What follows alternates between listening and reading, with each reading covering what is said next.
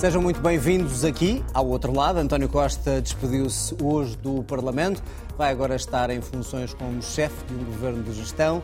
Nesta nova fase de fim do governo, deu não uma, mas duas entrevistas. Uma de manhã, outra à noite, com críticas ambas à Justiça e ao Presidente, e a dizer também que está magoado com tudo o que lhe aconteceu. Já a Procuradora-Geral da República alerta para os que querem diminuir ou mesmo destruir a Justiça numa altura em que diz também esperar por eh, a investigação ao caso das gêmeas de Santa Maria, um caso que quase todos dizem agora não se recordar. Parece que ninguém se lembra já do que fez ou disse para ajudar a resolver este polémico caso. Temas para o debate aqui no outro lado, como sempre, com Ana Drago, o João Taborda da Gama e o Paulo Pedroso. Boa noite aos três, boa noite também para si que está aí em casa e aqueles que estão a rever o programa na RTP Play ou escutarem em podcast nas plataformas habituais. Vamos começar pelas duas entrevistas do Primeiro-Ministro, a criticar hoje a Procuradora-Geral da República por ter revelado o que estava a investigar, diz que está magoado com o que aconteceu e pede reflexões sobre tudo isto, sobretudo à Justiça.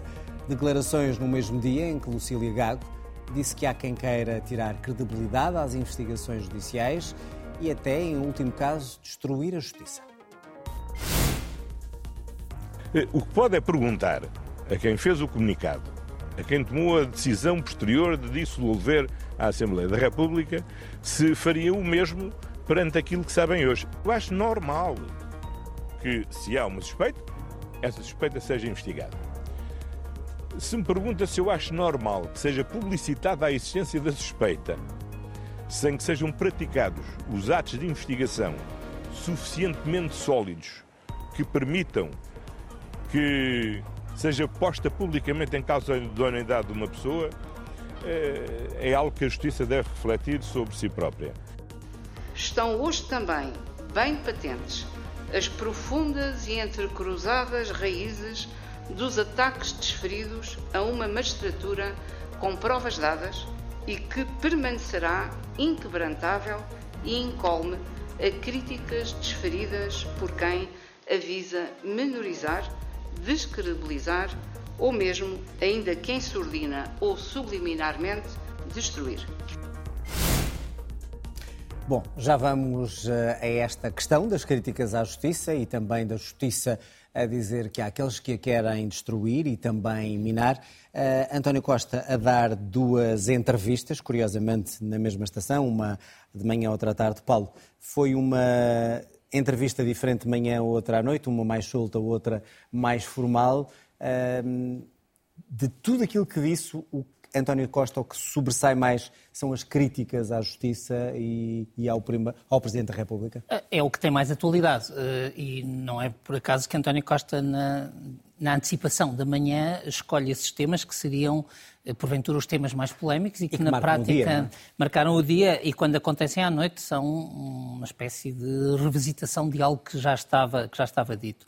Eu, eu creio que uh, nesta entrevista da, da, da noite uh, houve uma passagem pelo, pelo legado do governo sem novidades nem sobressaltos. Uh, portanto, ficou claro. E depois há a questão da justiça. E na questão da justiça, uh, eu julgo que uh, é importante perceber que António Costa quis colocar-se no papel de quem diz: se eu agora tiver uma intervenção substancial vão de algum modo diminuí-la pela mudança das circunstâncias, é a expressão, aliás, que ele, que ele usa. E, portanto, nós temos que ler tudo o que ele disse a essa luz. Por outro lado, se nós fizermos a análise sequencial do seu discurso, surge algo panglossiano, que é, há um cidadão inocente que, por força de um erro de um agente judiciário, é uh, levado a demitir-se, mas a justiça está bem. E depois, se nós cruzarmos isto com amanhã, nós podemos dizer, há, não, não, sei se vou dizer exatamente os mesmos nomes, estou a citar de memória, mas há Miguel Macedo, há é Azeredo Lopes, há, há Eduardo Cabrita, mas está tudo bem.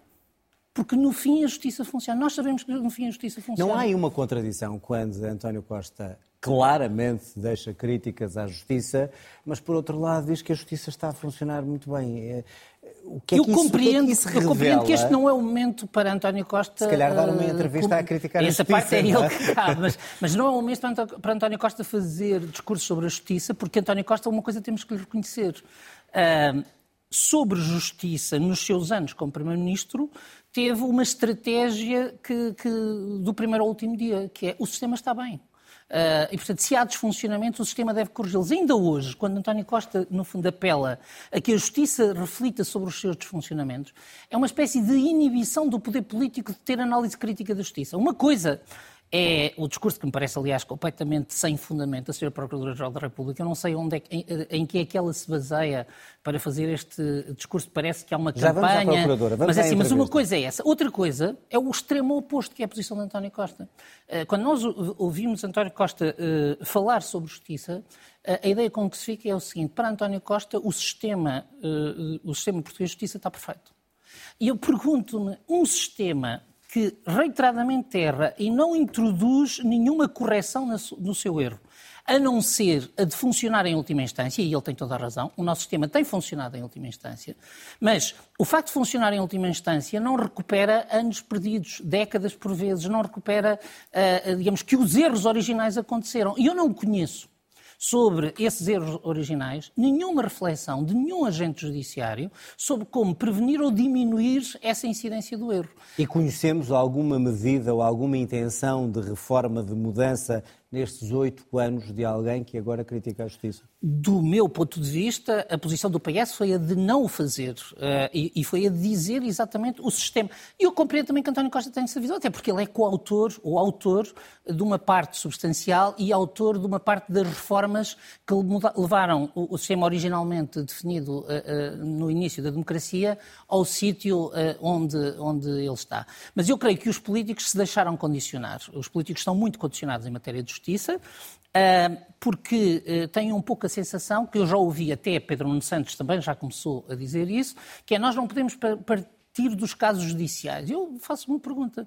Se não reformamos a justiça a partir do que aprendemos com os casos judiciais, reformamos a partir do quê?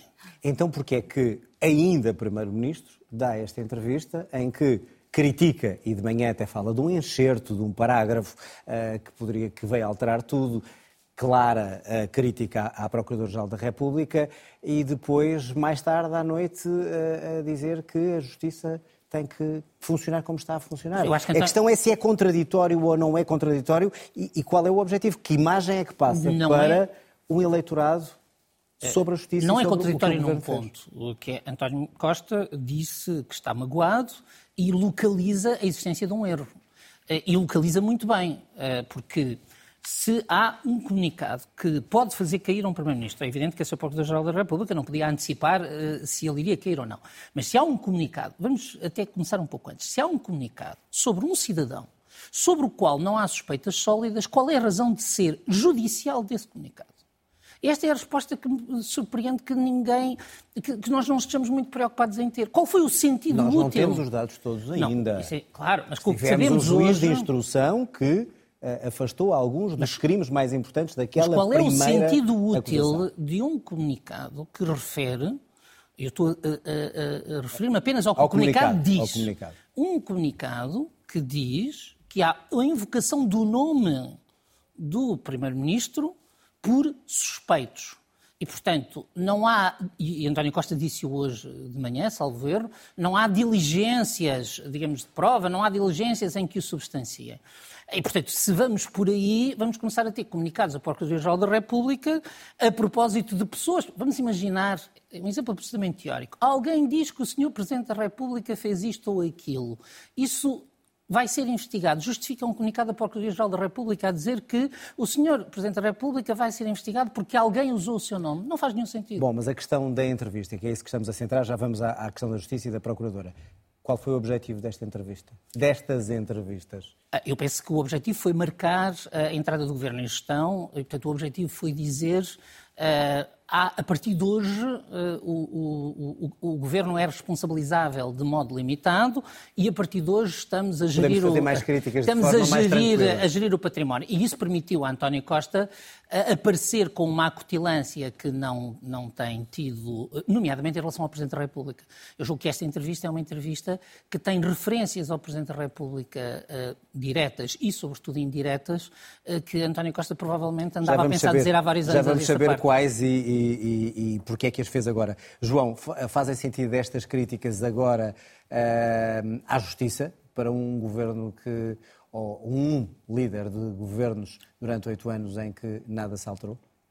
Acho que há aqui duas, duas grandes contradições nestas, nestas declarações. A primeira o Paulo já, já, referiu, é que uh, António Costa critica, diz-se magoado, dá exemplos iguais de que pessoas foram investigadas para nada uh, acontecer e, e, depois diz sempre que está tudo bem na justiça. E diz que está tudo bem na justiça precisamente porque, porque a pergunta seguinte de qualquer jornalista que esteja à frente dele ou de qualquer adversário político é então porquê é que não fez nada para evitar que isto se passasse? E para isso não há resposta porque houve uma política deliberada de não tocar em nada da justiça. Nada, nada de relevante foi feito na justiça em Portugal nos últimos anos. Também não se estragou, mas não foi nada feito, ou seja, não foram feitas reformas eh, nisso. Para isso há muitas explicações.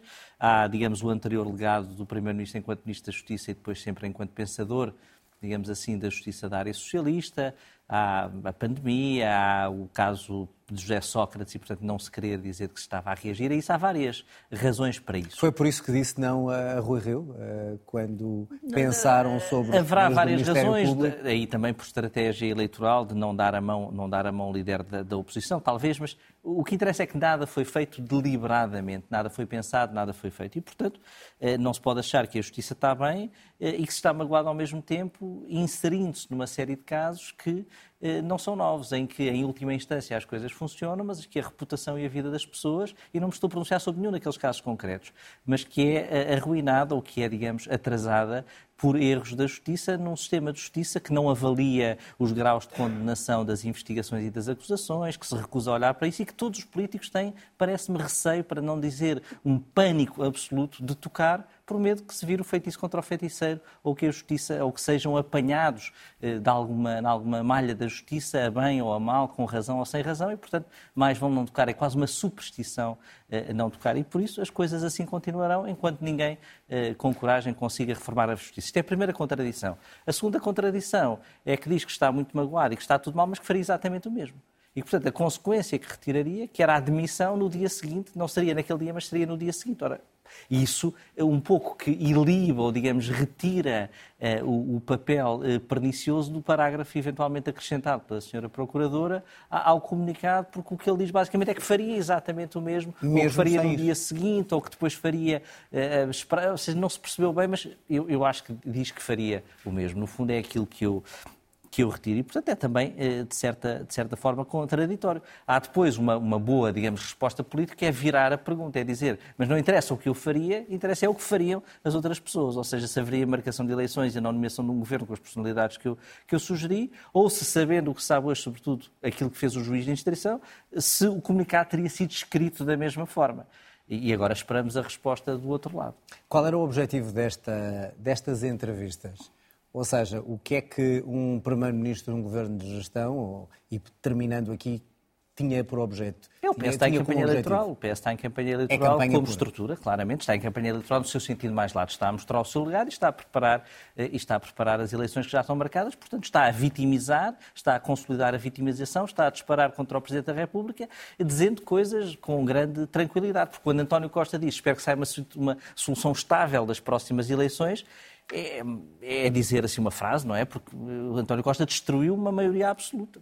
O que é que é uma situação estável das próximas eleições? Já vamos às, às críticas ao, ao, Presidente da República. Ana, esta, estas entrevistas foram para quê? Para campanha eleitoral, para um ajuste de contas, para poder criticar finalmente a Justiça, uma vez que já não é Primeiro-Ministro uh, com todos os seus poderes?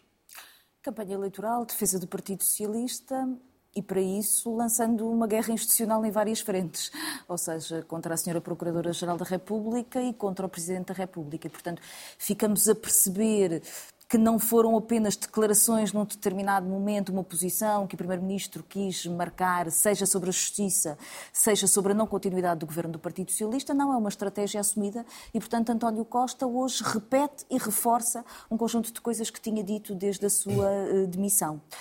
Eu acho que nós eh, devemos ler a entrevista no que ela disse verdadeiramente sobre a justiça. António Costa afirma-se muito defensor da ideia da autonomia do Ministério Público nas suas investigações.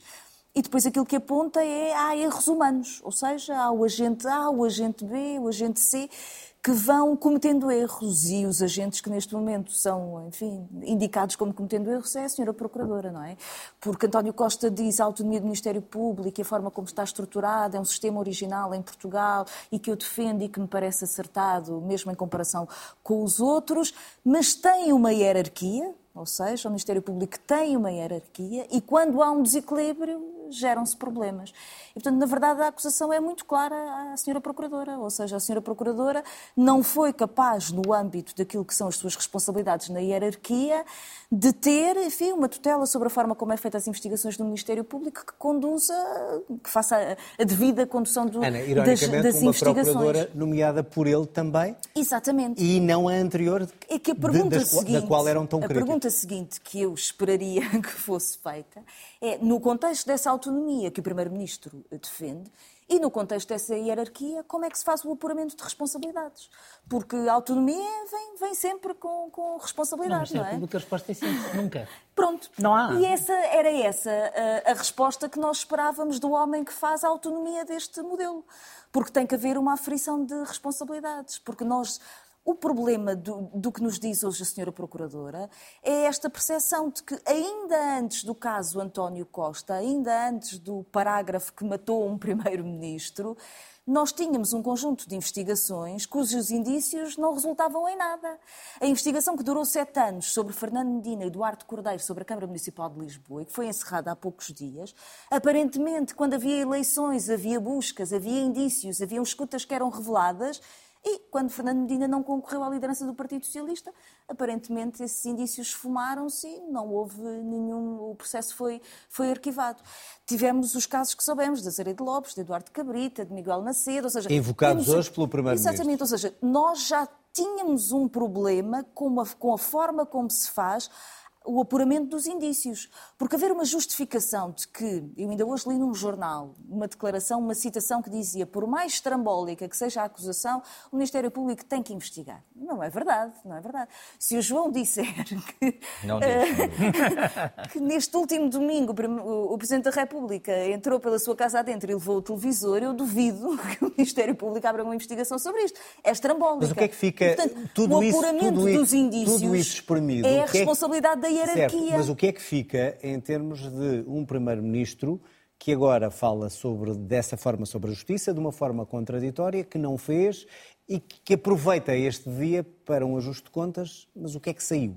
É que uh, António Costa, por um lado, quer defender a sua honra, quer defender o governo do Partido Socialista e está numa posição particularmente desconfortável, que é defendeu, ao contrário do que dizia uh, Rui Rio, a manutenção desta estrutura do Ministério Público, sempre fez aquele, aquela estratégia da justiça, o que é a justiça, da política, o que é a política, e, portanto, não houve nenhuma reforma do sistema de justiça nos últimos anos durante a, a, a governação de António Costa, e, portanto, agora não, se, não pode vir queixar. E, portanto, faz esta coisa estranha que é, diz, eu não falo sobre os meus sentimentos, fui educada a não falar dos, sobre os meus sentimentos, mas estou muito magoado com aquilo que aconteceu por parte do sistema de justiça para comigo. Parece-me uma injustiça que uh, houve aqui erros que, que foram cometidos, que têm consequências políticas graves e depois aos costumes diz nada. Uh, o problema é o legado que deixa ao próximo debate do próximo ciclo político sobre as transformações da justiça, que é um Partido Socialista que ficou sem uma maioria absoluta, sem uma liderança e, portanto, fica particularmente vulnerável, ainda por cima por causa das investigações que existem sobre o engenheiro Sócrates e o processo Sócrates, uh, e um PSD que, na verdade, também não quer uh, parecer que quer fazer algum tipo de alteração. E depois temos a Segunda Guerra Institucional, que é o Presidente da República. República. Não é? Muito bem, e é por aí que vamos, já, já, já vou ouvir a tua opinião e começamos por aí, Paulo. Uh, críticas ao Presidente da República. onde é que estão e com que objetivo e se é também um acerto de contas nestas entrevistas? Não, eu penso que a questão geral do PS com o Presidente da República é que o PS entendeu que o Primeiro-Ministro se demitia e o Presidente da República não devia convocar eleições antecipadas.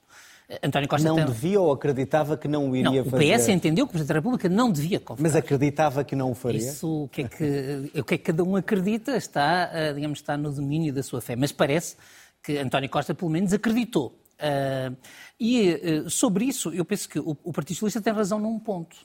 Não há, de facto, uma obrigação constitucional de convocar eleições porque o Primeiro-Ministro caiu. Mas também não há obrigação constitucional de convocar eleições porque o orçamento não foi aprovado. Uh, e, portanto, o, o, Presidente da República fez um julgamento político agora, uh, contrário ao PS, como tinha feito um julgamento político noutras circunstâncias favorável ao PS. E nos com dois casos, que tinha deixado numa entrevista dada a esta casa nos dois casos, a dizer que só e, utilizaria este, e a mim parece, se acontecesse algo E a mim parece-me que uh, o, o PS legitimamente tentou forçar uma nota que no fundo partia do princípio que o Presidente estava a fazer bluff. Eh, porque só se o Presidente tivesse a fazer bluff no discurso de posse é que nestas circunstâncias poderia não dissolver. É certo que Marcelo já pareceu estar a fazer bluff várias vezes. Uh, e é certo que uh, António Costa, nos confrontos com Marcelo, tenha até, até esta altura aparecido sempre como alguém que, em situação de confronto, sai vencedor, uh, vencedor do, do confronto. A mim surpreende-me que o Partido Socialista tivesse acreditado que isto era possível. Uh, porque me surpreende. E as críticas hoje foram para quê? Uh, e em concreto, só isso? Ou seja, isso aí o pode ser só mesmo quem decisão... não se sente não é filho de boa gente. Ou seja, se António Costa, e nós temos que partir do pressuposto que há informação de que não temos, se, a menos que António Costa tivesse uma garantia de qualquer tipo do Presidente sobre o que faria, não parece que fosse racional que António Costa esperasse uma decisão política diferente do Presidente. Mas eu não sei, até porque uh, António Costa faz questão de dizer que não corre revela, não sei que conversas tiveram. António Costa disse na entrevista. Uh, uh, que tinha uh, refletido sobre o discurso da posse. Uh, e, portanto, ali até uma certa hesitação no momento. Uh, portanto, fica-se com a sensação que depois do discurso de Marcelo na posse, e eu não estou a dizer que isso aconteceu, não sei, mas fica-se com a sensação que houve conversas entre o Presidente e o Primeiro-Ministro que, porventura, deram ao Primeiro-Ministro algumas, algumas garantias. Mas um, eu, eu compreendo que o PS tivesse essa, essa posição. Eh, mas também temos que reconhecer, parece-me, eh, que o núcleo duro que no PS pensou isto tentou uma jogada muito arriscada, porque nunca tivemos, só tivemos uma vez eh, um primeiro-ministro que não era o líder do partido e correu mal, mas mesmo que tivesse corrido bem, nunca tivemos desde, uh, desde a revisão constitucional de 86, portanto, desde o fim dos governos presidenciais, um partido a indicar um tecnocrata, uh, ainda que tenha sido ministro, penso que não é militante do partido, não é dirigente do partido, não teve nenhuma uh, legitimação democrática mínima própria, que não exerce funções políticas. E, portanto, o Presidente da República estava colocado numa posição que era, se tivesse nomeado Mário Centeno, tinha sido uh, aquela pessoa que dá o braço ao governo. E, e este último culminar, ano não apontava isto para foi culminar, já que se falou em braço, do braço de ferro, que era mais que óbvio entre os dois. Uh, desde o desafio com Galamba à não demissão de Galamba Eu penso que é aí que, a ideia de é aí que me surpreende que uh, António Costa com a informação que nós temos, pensasse que poderia ser diferente. Eh, porque nós todos vimos, muito poucos dias antes, quando o ministro João Galamba faz uma ferroada ao presidente no debate do orçamento, o gáudio com que isso foi recebido na bancada do governo e pelo próprio primeiro-ministro. Portanto, se entrassem fatores de consideração pessoal, deveria haver uma expectativa negativa da, da, da vontade de Marcelo. Mas eu não vou entrar, não, não entro por aí. O que eu acho é que não havia, de facto, quando se ouve o PS quando são várias pessoas do PS a falar, dá a sensação que havia uma presunção de que a interpretação correta era aceitar a indicação do PS. E a minha opinião sobre isso é, por simplesmente, de que o Presidente tinha uma liberdade que não foi, uh, digamos, que, que, que, não foi ultrapassada, uh, sendo que, não tendo que o fazer, uh, não havia nada que o impedisse de o fazer. João, críticas ao Presidente, é um ajuste de contas? É o final do braço de ferro de eu demiti, mas uh, o Presidente não, não, não atuou bem, tomou más decisões uh, e até mesmo nesta questão da justiça, ou seja, ir atrás de uma justiça que funciona bem, mas que eu critico. O que é, quais são os objetivos destas críticas? A partir do momento em que António Costa se demite sem ter combinado com o Presidente da República qual é que é a solução, uh, está-se a pôr das mãos do Presidente da República. E seria aceitável essa combinação? Totalmente aceitável. Aliás, era o que devia ter acontecido. O que devia Foi ter o que acontecido fez com num Sampaio. cenário normal, é antes de se demitir, é dizer isto vai acontecer, há aqui estes nomes, aceita, não aceita, o que é que fazemos? Não sabemos se isso aconteceu ou não, mas isso seria o normal entre duas instituições calejadas politicamente e para o melhor do país. Depois, se é um tecnocrata que irrita aquela parte aqui do nosso debate, se não é um tecnocrata, se era uma personalidade mais política ou não, isso é uma segunda derivada da questão. Porque eu, aquilo que me parece que aconteceu é que o Presidente queria eleições e, portanto, querendo eleições, podia ter sido apresentado qualquer pessoa, eh, qualquer nome. É, é, o que me parece. Mas em, num ambiente normal, ou num ambiente, digamos, de continuidade, eh, isso teria sido combinado no bom sentido. Teria sido combinado, o Primeiro-Ministro apresentava a, a, a, sua demissão e depois era feita, digamos, era, era, era seguido esse procedimento. Assim não tendo sido, eh, há eleições que o PS agora procura, procura vitimizar. Mas eu não sei se não há uma parte do PS que goste de, de haver eleições. Isso também para mim não é, não é absolutamente claro. E, portanto, Havia temos... vários candidatos à espera, para, nomeadamente um, Havia vários... para avançar. Isto é? antecipou, antecipou os timings de uns, antecipou, eh, também é, é, é, benéfico para aqueles que virão eh, depois destes que se vão espetar agora, eventualmente. Portanto, há, há, vários, há sempre vários interesses em haver eleições eh, mais estas cedo críticas, do que mais tarde. João, estas críticas ao Presidente nesta altura e que provavelmente irão eh, prolongar-se na, na campanha eleitoral para justificar esta, esta decisão e, e o que está a acontecer ao, ao Partido Socialista poderão dar votos ao PS? Críticas a Marcelo?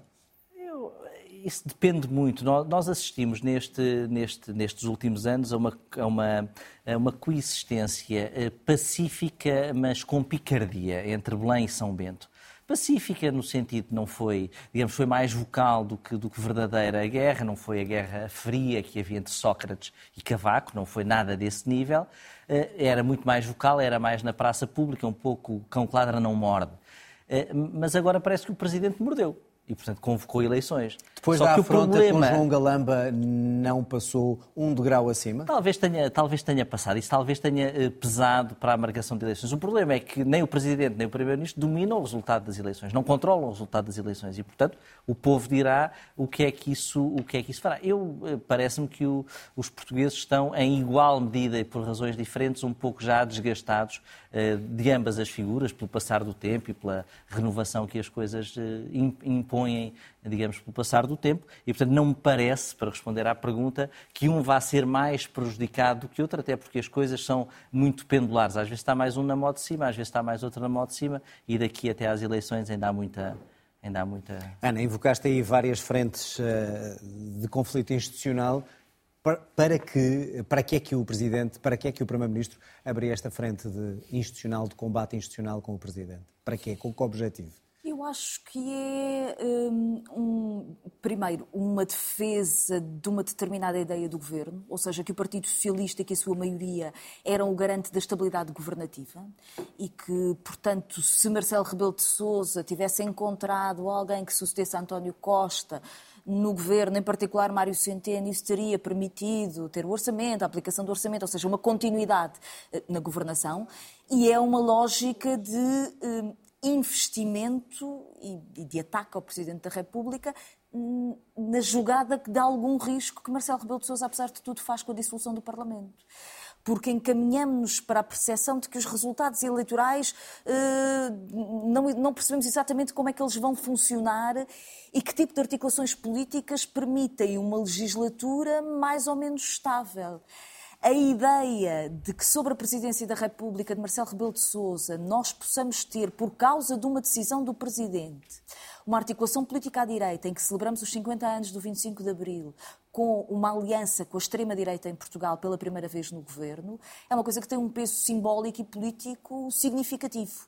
E, portanto, eu acho que no contexto em que o Partido Socialista se quer apresentar nas eleições de nós somos o garante da estabilidade, António Costa faça esta deriva contra o Presidente da República, porque Portanto, também já não resultados tem eleitorais pouco, para o PS, exato, eventualmente. Pouco, tem pouco a perder uh, ao fazer este, uh, este ataque.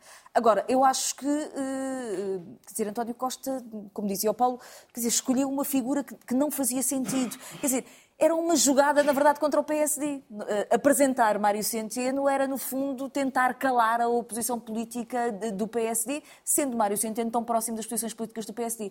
O que é estranho é que não tenha apresentado, por exemplo, Fernando Medina.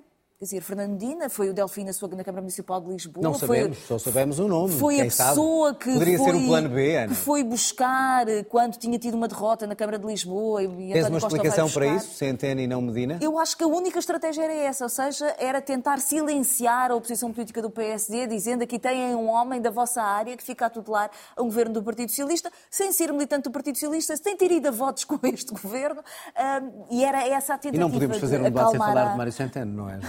Não, é uma regra. É uma regra. Rapidamente, até para podermos ir também a outros assuntos, mesmo rapidamente. Continua a em Procuradora, campanha. Continua em campanha. A Procuradora eh, fez um discurso que determina que querem destruir a justiça. Eh, ela diz isto numa altura em que, curiosamente, o Primeiro-Ministro fala em simultâneo sobre críticas à, à justiça. Pura coincidência?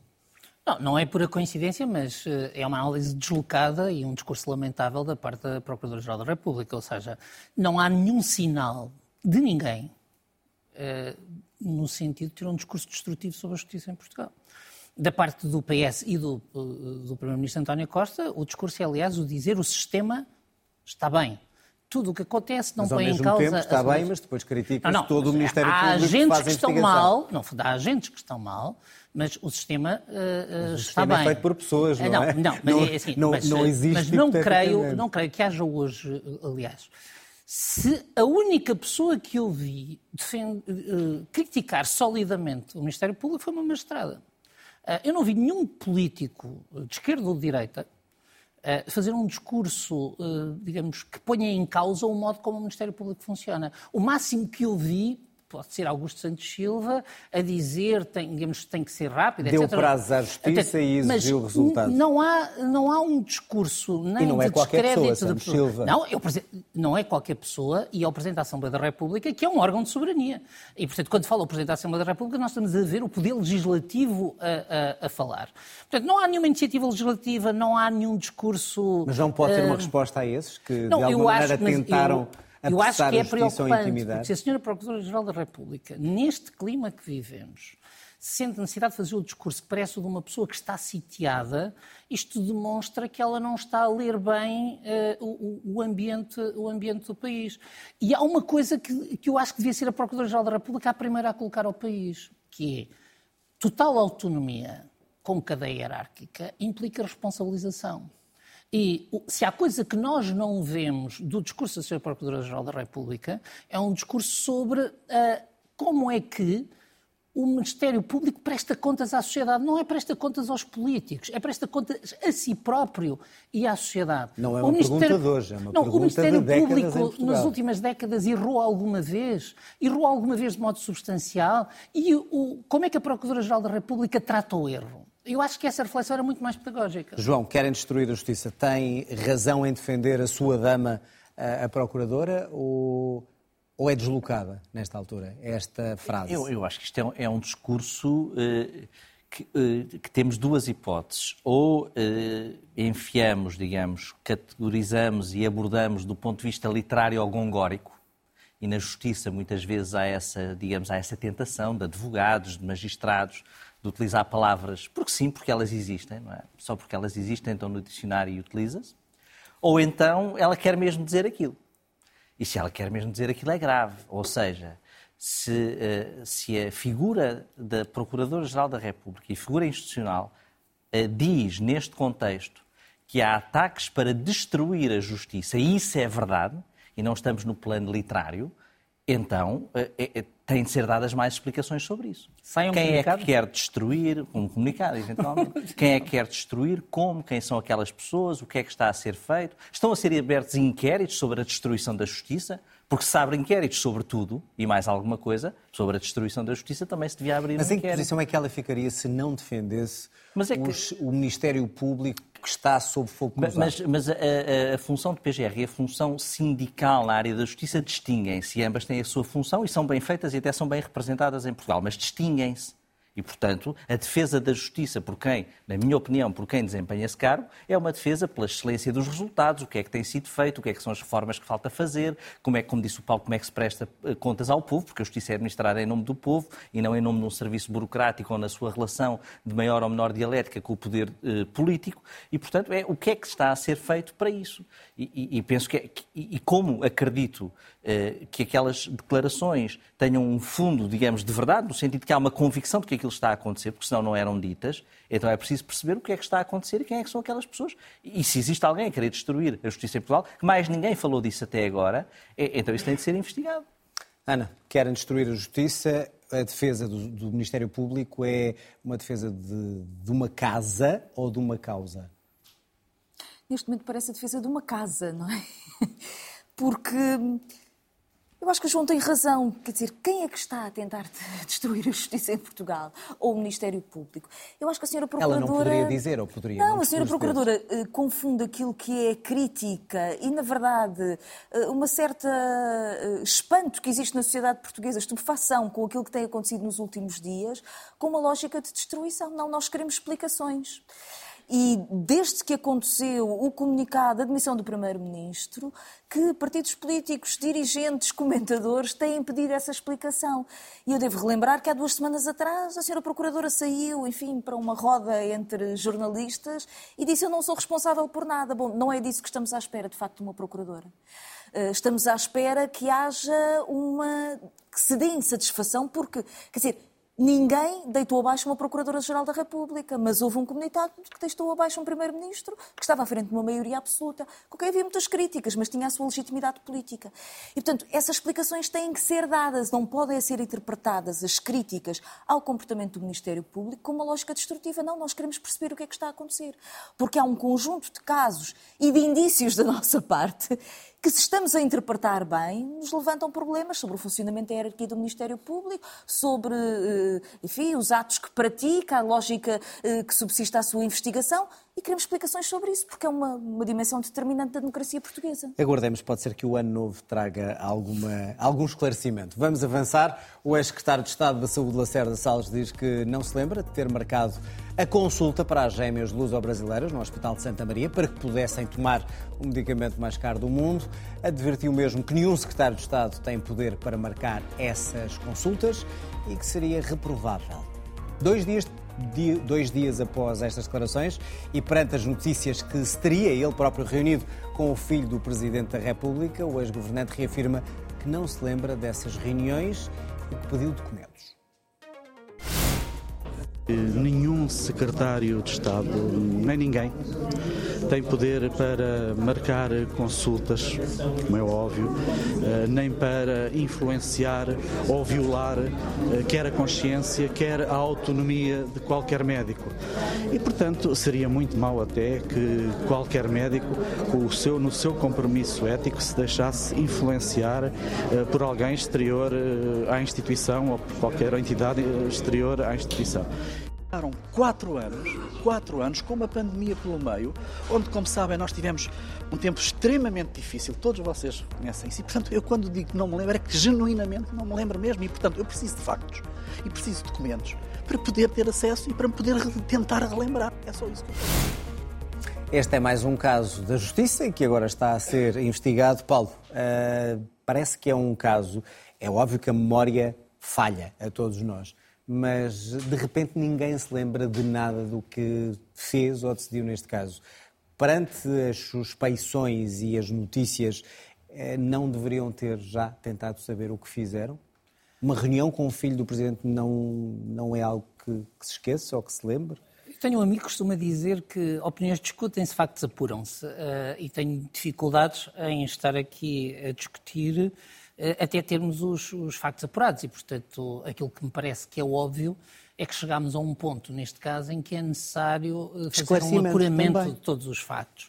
É, é, é, é legítimo que até me parece legítimo que o Estado de Estado não tivesse na altura dado ao, ao, assunto a importância que ele hoje tem, portanto não, tive, não tenha uma memória específica. Mas há uma coisa que eu penso que o, o, o Dr. Lacerda Salles também já disse, que é muito importante, que é uh, o facto de ele não ter dados, não ter memória, não é relevante, porque vai procurar recolher informação. Portanto, agora aguardemos pela informação e quando tivermos informação, nós vamos perceber melhor os contornos. Já há coisas que já sabemos.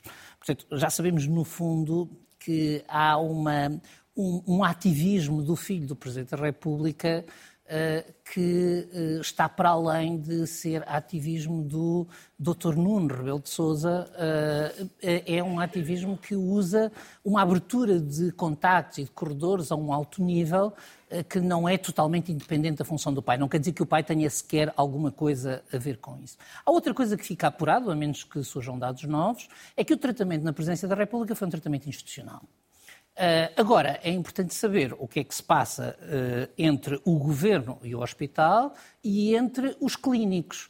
Uh, e a partir daí podemos começar a fazer julgamentos. Até lá vivemos num clima que é um clima de, de suspeição generalizada, de é presunção é de culpa que não me agrada. Apurando os factos e depois interpretando-os. É... Eu, eu, não, eu, não, estou a dizer que os factos não devem ser interpretados, estou a dizer que é, é para mim é um pouco surpreendente que uh, toda a gente entre no jogo das culpas e do passa-culpas, a culpa foi daqui, a culpa foi dali. Uh, e, portanto, eh, não sei se, nem sequer direi que é, que é eh, primordial a apuração dos factos por uma investigação eh, penal, mas, por exemplo, sabe-se que a Inspeção-Geral da, da, Saúde está a intervir. Por exemplo, esse, esse apuramento, para mim, é, é, é, muito importante, porque é um apuramento que vai ver se há alguma intervenção excepcional ou ilegítima e se houver, no fundo, qual é o grau de culpa e de quem. Até agora, nós temos claramente uma notícia que é agitada por ativismos, Portanto, o ativismo de quem se terá oposto no Hospital de Santa Maria uh, ao tratamento, o ativismo legítimo dos pais de duas crianças doentes que, uh, digamos, que fazem tudo o que está ao seu alcance pelo tratamento, nós precisamos de um apuramento independente. João, e os políticos que poderão ou não ter intervido uh, ter tido uma intervenção de alguma maneira uh, nesta, neste caso. O facto de dizerem eu não me recordo, ou uh, não fui eu, ou passar a culpa, não estão também a alimentar mais confusão num caso que por si só já é polémico? Eu tinha uma consulta médica com um filho meu e ia-me esquecendo. Ou seja, a marcação de é consultas, é marcação grave. de consultas e as pessoas esquecerem-se não, não é novo. Uh, mas não, não sei se foi isso. Eu acho que o Paulo tocou no ponto certo e passando para a frente e depois chegando a essa pergunta. Ou seja, aquilo que é preciso apurar é aquele tratamento com o conhecimento médico que havia naquela altura parece não ser o recomendável, tendo em conta que as crianças uh, tinham outro tratamento no Brasil. Terá levado uma indicação médica contrária e a primeira coisa que é preciso seguir é qual foi o procedimento dessa indicação médica. Se foi o médico que reuniu, reúne com a equipa e com o chefe de serviço, vai à comissão de farmácia e depois sai para o Infarmed. O Infarmed só tem, digamos que, aviar a receita, no sentido, uh, uh, quase, digamos, usando aqui uma metáfora uh, da, do setor. E, portanto, é preciso perceber quando os médicos, se e quando os médicos dizem que o tratamento não é adequado, porque aquilo que era naquela altura, porque hoje já é diferente, sobre aquele medicamento, a recomendação clínica, e que depois eh, vai à Comissão de Farmácia e, em tese, ou pelo que se lê, há uma indicação hierárquica dentro do hospital para haver a administração daquele fármaco, e, portanto, a médica administra não por aquilo que é o seu juízo dentro da arte da sua profissão, mas por uma indicação dada no âmbito do poder hierárquico do contrato de trabalho que tem com aquele hospital, e se isso aconteceu ou não. E se isso aconteceu, que é excepcional e raríssimo haver uma oposição a uma decisão de um médico naquilo que é a prescrição por um chefe, por uma direção clínica que muitas vezes não é da área, isto é uma doença ultra específica que está a evoluir todos os dias e, portanto, é muito pouco provável que haja um conhecimento e uma discordância técnica, porque é que há, se houve essa intervenção hierárquica e burocrática, porque é que ela houve? E porque é que ela aconteceu? E aí é que se vai perceber se ela aconteceu por intervenção política ou não, e depois vai-se perceber se essa intervenção política é motivada, digamos, por um espírito altruísta e por uma grande pena de um caso exposto humano, ou se é por influência de algumas pessoas, e essa influência de algumas pessoas o que é que usaram. Mas estamos a muitos graus de separação das conclusões precipitadas que muitas vezes vemos que é filho de presidente, presidente da República, tratamento mais caro do mundo. Ou seja, eu acho que é preciso ir por aqui e apurar os factos e talvez a inspeção de saúde seja aquilo que mais eh, é que é aquele mecanismo mais adequado e, e mais deve ser rápido. o Parlamento, deve-se chamar Não o filho parece. do Presidente Não ou parece. os governantes Não para parece o que isso vai ajudar nada. Não me parece. Ana, se eh, de facto, eh, e estamos perante uma nebulosa, porque não se esclarece nada, se não houve de facto problema nenhum, nem ninguém ajudou ninguém a ser beneficiado, porque é que não há um esclarecimento de um hospital a dizer isto foi feito de acordo com as regras clínicas e ponto. E de repente temos um novelo político. Não é só tirar lama para o Presidente ou para um governante. Eu tenho alguma dificuldade em responder à tua pergunta, porque eu vou vendo eh, factos e notícias contraditórios e às vezes não consigo perceber exatamente eh, aquilo que ontem parecia verdade, depois no dia de hoje afinal já não se confirma e, e tudo isto tem sido eh, relativamente confuso. Eu acho que há discordâncias sobre decisões médicas ou sobre tratamentos é uma coisa que acontece várias vezes. Eh, Há um conjunto de guidelines, de procedimentos, de protocolos, mas depois há uma margem de discussão dentro de. E, portanto, nós temos alguma dificuldade em interpretar eh, esse conflito que existe dentro da classe médica no Hospital de Santa Maria sobre decisões que foram tomadas e depois eh, foram revertidas e depois. Quer dizer. e eu tenho alguma dificuldade em apurar exatamente como é que, como é que isso aconteceu. Agora, há, há qualquer coisa que nós temos o pressentimento de que o ativismo do filho do Presidente da República levou um conjunto de agentes, enfim, com poder político, a pelo menos estarem envolvidos eh, nesta situação. E era preciso perceber exatamente o que é que aconteceu, porque nós vamos tendo o rasto, enfim, eu diria, da burocracia, um, um pilar da civilização, não é? Os papéis que foram escritos, as respostas que foram dadas, e mesmo assim já se percebeu que aparentemente a Presidência da República contactou diretamente o hospital em vez de contactar o gabinete do Primeiro-Ministro, e portanto há aqui algumas, já algumas exceções. Mas depois nós temos aquela percepção de que será que houve um conjunto de contactos informais que foram tidos e que permitiram que um conjunto de agentes se sentisse particularmente motivado para resolver o problema destas crianças. Qual é o problema que eu acho que as pessoas sentem? Por um lado, esta, esta, esta ideia de que houve um conjunto de pessoas, porque era o filho do presidente que estava a tentar que, que o caso avançasse, que se sentiu motivada e que, portanto, a coisa avançou. E depois esta questão um pouco estranha das crianças que vivem no Brasil e que procuram tratamento em Portugal, eh, que eu acho que cria uma dificuldade na leitura que nós temos hoje sobre o Serviço Nacional de Saúde. O que é que eu gostava? Não que houvesse um espetáculo outra vez no Parlamento com audições, eu concordo com o João, que não, não vão resolver grande coisa, mas que houvesse uma percepção do processo. Porque até para memória futura, para outros acontecimentos, para percebermos exatamente o que é que aconteceu, se houve ou não, na lógica de, enfim, de porque há alguém conhecido que pede de favorecer uma situação que em princípio não deveria ter sido atendida. Ora bem, tem que tomar uma decisão, não a do aeroporto que demorou tantos anos e parece que ainda não está está tomada? não, mas temos cinco minutos e o desafio que vos faço é, depois falaremos do aeroporto em detalhe, mas eh, sabendo que a Comissão Técnica Independente apresenta um relatório final sobre o novo aeroporto, com Alcochete à, à frente, eh, de uma forma muito eh, breve. Paulo, para que é que serve este relatório? Vai ajudar a tomar uma decisão que até aqui ninguém conseguiu tomar? Este não tomou? relatório serve para tomar uma decisão baseada na evidência. O que nós não sabemos é se os políticos, ou no caso o PSD, quer tomar uma decisão baseada na evidência. Isto é a partir do pressuposto que o, PS, que o PSD vai ganhar as eleições? Não, porque assim, porque o PS já se comprometeu a tomar uma decisão baseada na evidência. Ou seja, o que nós sabemos hoje eh, é que há uma comissão técnica independente que chega a uma solução e o Partido Socialista que se compromete a, a trabalhar eh, sobre o- esses relatórios. E um Depois de PSD. muitos e um também, PSD. não é? que- Vamos ver, depois, toda a gente já teve zigue-zagues para todo Não, lado. e, Quer con- dizer, não, há, e, não há ninguém E o ministro que toma uma decisão e que o Exato, primeiro-ministro ah, revoga, Uma decisão, etc. aliás, que aparentemente é confirmada pela Comissão Técnica Independente como sendo uma boa decisão. Já agora, não é um facto uh, E que o irrelevante. primeiro-ministro contrariou e puxou as orelhas e Já agora não é um facto irrelevante. O que há, o que me parece é que na 25ª hora o que o PSD fez depois de se ter comprometido com este processo, não é aceitável, e o PSD tem um dever excepcional de transparência nesta matéria na gestão do conflito de interesses, porque teve no seu Congresso, na primeira fila, um dos principais interessados no, em bloquear esta solução. Exatamente. E, eh, portanto, serve para isso? Serve para tomar uma decisão? Eh, do meu ponto de vista, este relatório serve. Já ninguém tem mais desculpas para tomar uma decisão. Podem ter interesses. João, e o PSD, a resposta certa é vou criar um gabinete de estudo para poder tomar uma decisão? Foi o que ouvimos logo em reação de Montenegro? Montenegro disse que o governo PSD decidirá o aeroporto nos primeiros dias do governo. Isso Mas é disse boa... também vou criar um Essa, grupo para isso, estudar isso, a decisão. E isso é uma boa, é, é, uma boa, eh, é um bom anúncio e, e espero que assim seja.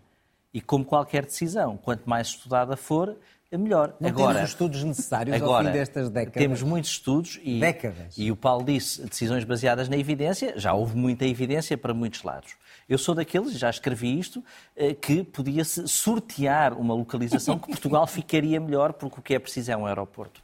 Olhando aos factos, parece que aquilo que a Comissão diz, eh, com bastante, digamos, pedra e cal, é, é, que não é Alcochete já é, Alcochete já é. Ou seja, Alcochete vai ser, vai ser o sítio, vai ser um aeroporto e não um, um acrescento do aeroporto de Lisboa e vai permitir, eh, digamos, retirar progressivamente o aeroporto de dentro de uma cidade, que é também algo eh, com o qual nos devemos Mas preocupar. Mas uma decisão política não tem que seguir eh, este relatório, ou seja, tem este relatório e o próprio líder do PSD deixou também isso em evidência. Eu... Não quer dizer que seja o que a Comissão decidiu. Não quer dizer, mas eu acho muito difícil qualquer governo afastar-se afastar desta, desta solução. E é bom que se decida. Eu comecei a trabalhar eh, faz agora 23 anos como advogado estagiário e um dos primeiros trabalhos que tive incluía era eh, estudar o desmantelamento do aeroporto da Portela. E, e 40 anos antes, se calhar, pessoas têm histórias antes. Ana, rapidamente, para que é que serve este, este relatório e eh, se condiciona de alguma maneira quem quer que seja no governo e qualquer que seja o governo? Sim, porque na verdade nos últimos 15 anos, por três momentos, relatórios, estudos, comissões de trabalho, avaliações e governos apontaram para a mesma direção que é Alcochete. Começámos com Sócrates, tivemos Pedro Nuno Santos e agora temos o relatório Portanto, da Comissão Independente. Tempo. Claro que perdemos tempo, mas isso nós, nós é já evidente. sabemos. O que me inquieta é que depois de tudo isto, depois da marcha atrás de António Costa para incluir o PSD, para ter a Comissão Técnica Independente acordada entre os dois partidos, o PSD o que é que diz? Que vai criar uma comissão que estuda o estudo. E isto preocupa-me particularmente, porque à frente da ANA, ou seja, do concessionário, a quem na privatização, portanto, a, a quem na privatização foi atribuído, exatamente, de um PSD, o direito de decidir o novo aeroporto, está eh, António Arnaud, apoiante de Montenegro, ex-ministro do PSD e que está à frente de uma empresa privatizada do PSD e que não tem interesse, já o veio dizer, em fazer o investimento necessário que será necessário fazer em Alcochete. Portanto, é o momento de perguntar a Montenegro se todo o processo político de articulação entre os dois maiores partidos, para que seja uma solução de compromisso entre os dois, em que os dois estiveram empenhados, se isto agora tudo se deita por fora em nomes de interesses eh, da ANA. Prometo que se fizerem as entrevistas da campanha eleitoral farei essa pergunta. Fica aqui essa, essa promessa. Muito bem, obrigado aos três, obrigado também a si que está aí desse lado, através da RTP Play ou do podcast. Termina aqui mais um debate do outro lado, pode rever o programa sempre na RTP Play. Nós vamos interromper o outro lado durante a época natalícia e por isso regressamos em janeiro. Tenha então uma boa semana já agora, antecipadamente um bom Natal e até para o ano.